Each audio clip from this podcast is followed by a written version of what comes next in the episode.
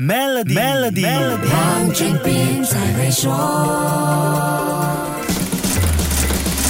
你好，我是黄俊斌。还记得一家叫 VinFast 的汽车公司吗？我在二零一八年的时候曾经说过这家公司首次推介新车的新闻。上个星期，它又成为全球媒体的焦点了。VinFast 是越南的国产汽车制造商，于二零一七年在河内成立。上个星期二，在美国纳斯达克上市了。上市第一天，股价暴涨了百分之二百七十。公司的市值在首日上市后膨胀到八百五十亿美元，一举超越了 General Motors。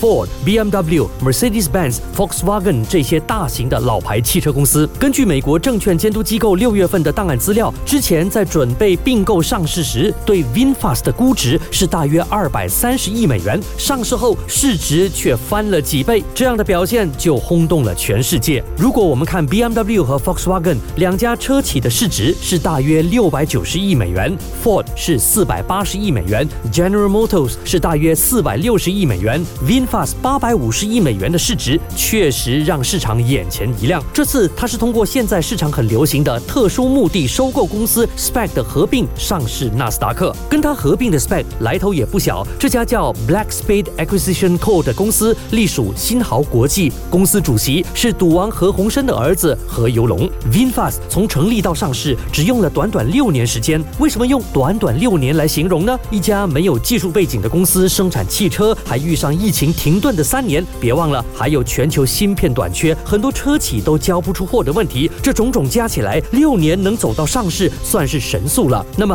，VinFast 背后究竟是何方神圣呢？下一集跟你说一说。守住 Melody，黄俊斌才会说。黄俊斌才会说。